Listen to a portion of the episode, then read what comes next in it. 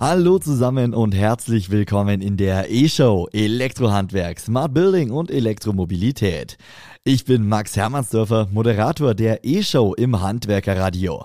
In diesem Podcast hört ihr Interviews aus den Bereichen Elektroinstallation und Gebäudetechnik, erneuerbare Energien, smarte Gebäudeautomation, Modernisierung und Elektromobilität.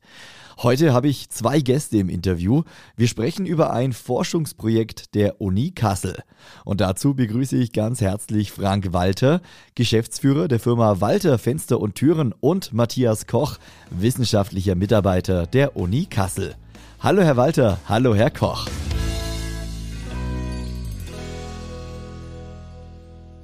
Hallo. Guten Tag. Herr Walter, wir fangen einmal kurz mit Ihnen an. Ähm, Sie sind Geschäftsführer von Walter Fenster und Türen. Beschreiben Sie einmal ganz kurz, was macht Ihr Unternehmen? Wir sind ein 1937 gegründetes Handwerksunternehmen und haben uns im Laufe unseres Produktlebenszyklus sozusagen auf das PVC-Fenster äh, orientiert und bauen am Standort Kassel PVC-Fenster und Haustüren. Das heißt, Sie sind klassischer Fensterbauer? Ja, wir äh, sind klassischer Fensterbauer, agieren ausschließlich in der Region äh, Kassel-Nordhessen äh, und machen sozusagen von der Beratung über die Produktion, Montage, Service, After Sale äh, die gesamte Palette.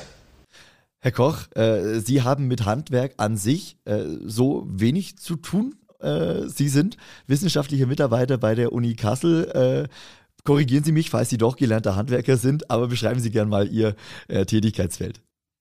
Nein, das bin ich nicht. Also ähm, ja, ich bin wissenschaftlicher Mitarbeiter an der Universität Kassel am Institut für Werkstofftechnik und da dann genauer nochmal im äh, Unifab. Das bedeutet ähm, Funktionen integrierende Fertigung. Und ja, wir forschen hier eben an Kunststoffen und der Funktionintegration in diese Kunststoffe. Das heißt, wie kann man aus Kunststoffbauteilen eventuell noch mehr herausholen was, wie kann man diese modifizieren, um dann noch weitere Funktionen mit einzubauen? Ja, da haben Sie eigentlich schon die perfekte Überleitung zu unserem heutigen äh, Thema gemacht. Wie kann man noch mehr aus, äh, aus Kunststoff rausholen? Wie kann man äh, intelligente Technologien vorantreiben? Wir sprechen heute über ein äh, Projekt, über ein Forschungsprojekt, ein Fenster, äh, das Strom aus Sonnenlicht speichern kann. Herr Koch, ist es so mal ganz, ganz äh, vereinfacht gesagt, äh, das Projekt, an dem Sie äh, geforscht haben, an dem Sie immer noch forschen?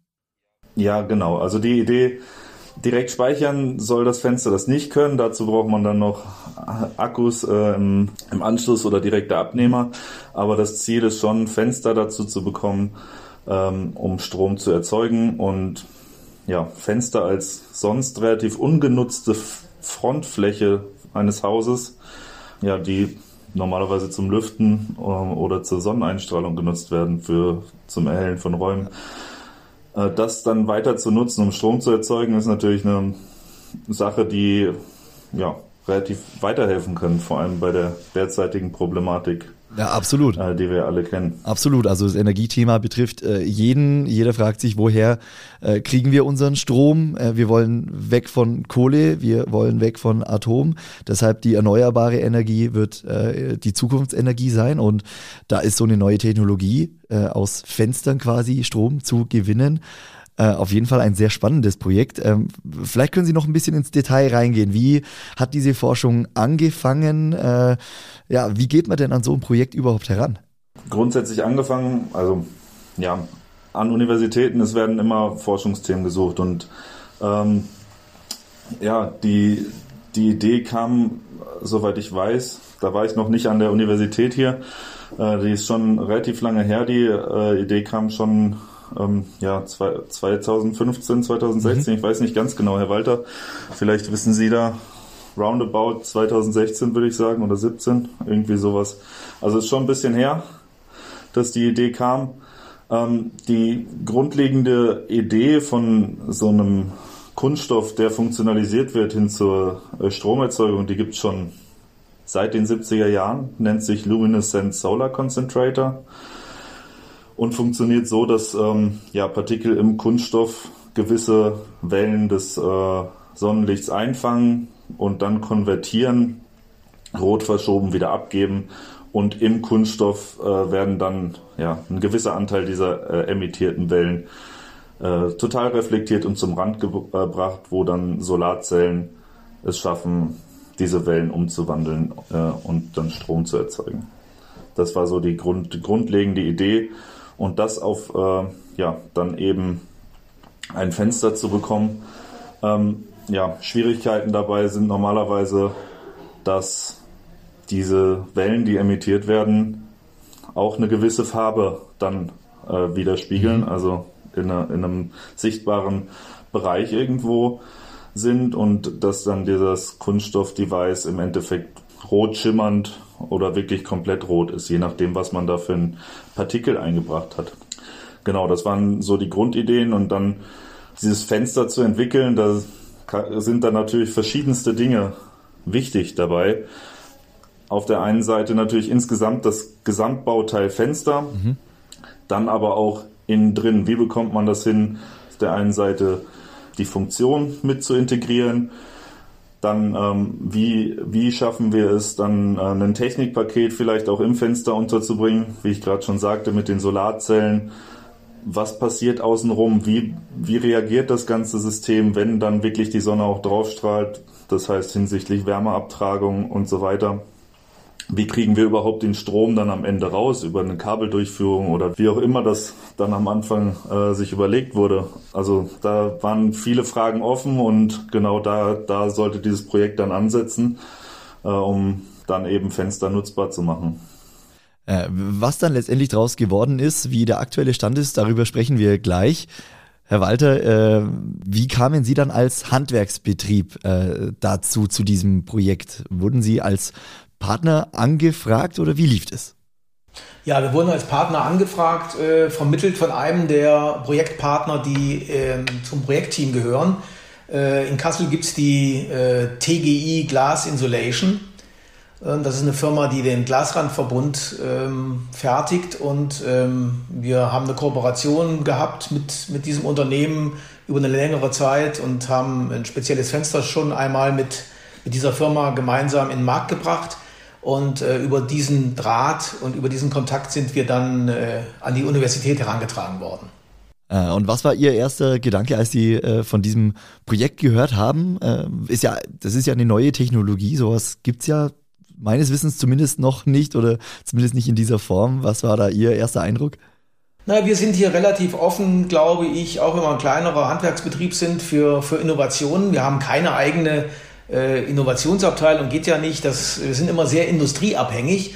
Äh, und das hat uns halt motiviert, äh, mal wirklich am Puls der Zeit mitzuarbeiten, unsere Expertise vielleicht einzubringen äh, und natürlich auch etwas zu lernen. Und was waren dann, äh, weil Sie gerade gesagt haben, was daraus zu lernen, was waren so die größten Learnings in dieser äh, Phase äh, bis jetzt? Äh, welche Schwierigkeiten gab es vielleicht auch bei diesem Projekt?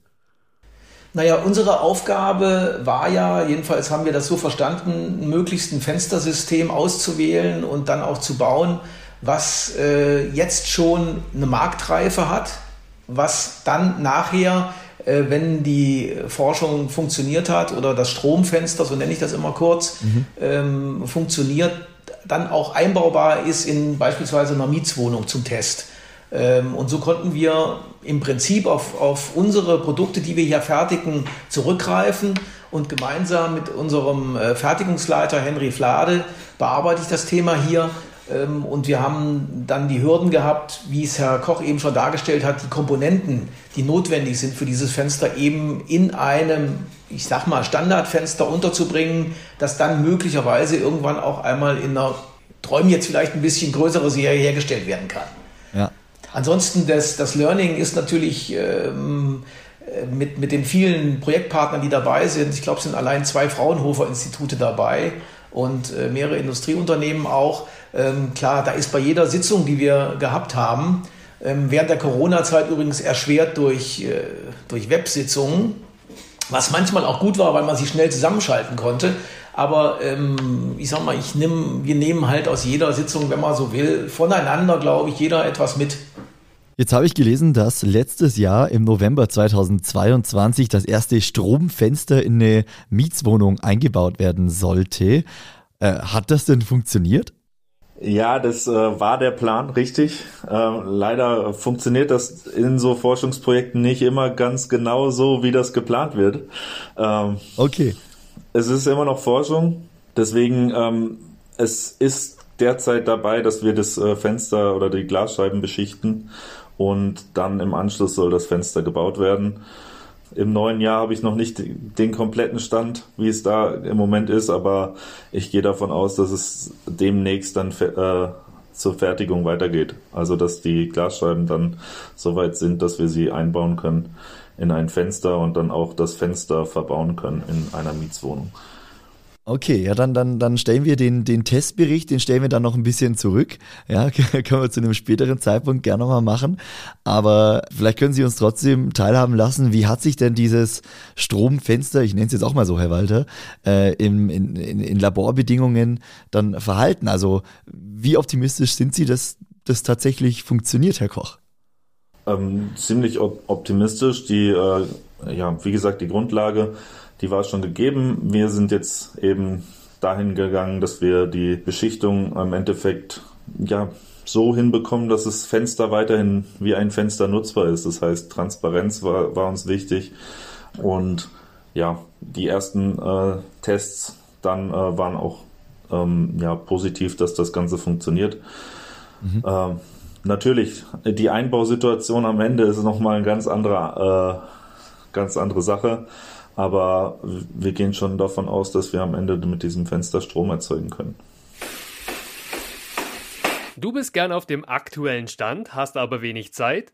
Wir halten dich auf dem Laufenden, was für das Handwerk diese Woche wichtig war. Der DHZ-Wochenrückblick zu hören auf dhz.net und überall, wo es Podcasts gibt. Ähm, wie viel Strom kann denn mit einem Fenster erzeugt werden? Gibt es dazu schon Erfahrungswerte? Es ist relativ schwierig zu sagen. Ähm, wir hoffen, dass wir erstmal ein Handy damit laden können. Dass äh, das schon mal funktioniert. Das wäre schon mal ein grundlegender Erfolg. Und ähm, ja, dann geht es natürlich weiter an die Optimierung, ähm, was dann auch den Anschluss dann vielleicht den Anschluss noch geben könnte. Ja. Aber was am Ende rauskommt, ist immer noch damit ähm, verbunden, wie sind die Wetterverhältnisse, wie äh, ob wir viel direkte Einstrahlung auf das Fenster bekommen und auch ob die Idee, die wir am Ende dann auch umsetzen, genauso funktioniert, wie wir uns das erhoffen. Das ist, wie gesagt, nochmal ein ganz anderer Einsatzort als Laborbedingungen, wenn man jetzt ein reales Fenster dann auch in der Hand hat und das äh, auf und zu gemacht wird und normal genutzt wird. Also da sind noch Sachen, die bis jetzt noch nicht gut erforscht werden oder bei uns noch nicht so gut getestet werden konnten, die dann im Realbetrieb eben nochmal ganz anders sind. Herr Walter, wie blicken Sie auf äh, diesen, diesen Testlauf, der ja kommen wird? Ähm, ja, was, was, was meinen Sie zu diesem, zu diesem Stromfenster? Welche Potenziale stecken dahinter? Naja, wir sind gespannt, wie das am Ende laufen wird oder am Anfang laufen wird und dann äh, in der Testphase auch laufen wird. Ähm, das ist ja tatsächlich für uns äh, ja wirklich spannend, weil das ist weltweit dann tatsächlich das einzige Fenster dieser Bauart, was äh, Strom erzeugt äh, zunächst. Ähm, und das ist, motiviert uns auch in diesem Forschungsprojekt mitzumachen. Ich blicke genauso optimistisch drauf wie Herr Koch, weil die bisherigen Tests haben halt gezeigt, die, das wird funktionieren. Ähm, und wenn man, natürlich, jetzt kann man sagen, flapsig, naja, ein Handy laden, das ist jetzt auch nicht der, der große Burner, aber das ist ja nur der erste Step. Und wenn man sieht, äh, laufen Sie durch die Straßen, schauen Sie, wie viel Glasscheiben in normalen Standardfenstern sich befinden, mhm. ähm, müssen wir halt jeden Puzzlestein nutzen, um das Klimathema in den Griff zu kriegen. Und deswegen ähm, sind wir stolz und optimistisch, äh, dass dieses Stromfenster in der Wohnung in Kassel äh, funktionieren wird und, und seinen Beitrag leisten kann zum Thema Klimaeffizienz. Ja, definitiv. Ähm, die meisten Häuser haben ja auch mehr als ein Fenster eingebaut. Ja, also wenn man jetzt da mal weiterdenkt und man kann ganze Glasfronten theoretisch mit solchen Fenstern ausstatten, dann sprechen wir ja da nochmal über andere äh, Dimensionen. Äh, gibt's gibt's einen, einen, einen groben Zeitplan, wie das Projekt weitergeht, Herr Koch? Wie gerade schon mal gesagt, ähm, wir warten derzeit noch auf die genaue Beschichtung dann äh, auch von der größeren Glasscheibe dann für das ein, äh, einzubauende Fenster. Und ganz genau kann man das dann nicht sagen. Ist dann auch in der Größe das erste Mal, dass wir sowas bauen. Und ja, die vorherigen Tests äh, in der Größe mit dem Technikpaket haben gut funktioniert, das haben wir hinbekommen. Ähm, die, das war noch ein nicht funktionalisiertes äh, Fenster im Endeffekt und dann ist es jetzt eine Premiere. Das heißt, wir müssen dann auch schauen, funktioniert das genauso, wie wir uns das gedacht haben. Da kann wieder ein bisschen was schiefgehen, das weiß man nie. Äh, und dann hoffen wir, dass wir es, ja, ich sag mal, ein bis zwei Monate, dass wir so roundabout gehen können und schauen können, dass wir das dann eingebaut bekommen und dann auch testen können. Dabei wünsche ich Ihnen äh, viel Erfolg, äh, Ihnen, Herr Koch, Ihnen, Herr Walter, äh, von der Handwerksseite, dass das alles äh, funktioniert und dass wir bald mehrere Stromfenster auch, äh, oder dass Sie mehrere Stromfenster in Serie produzieren können, dass da äh, was vorangeht. Ich würde mich freuen, wenn wir über dieses Projekt nochmal sprechen, wenn es da neue Erkenntnisse zu gibt. Ja, also da bleiben wir, bleiben wir gern in Kontakt. Ich danke Ihnen für jetzt ganz herzlich äh, für dieses Interview, dass Sie dieses Projekt einmal vorgestellt haben. Wünsche Ihnen alles Gute und äh, viele Grüße nach Kassel. Dankeschön, ebenso. Danke, ciao.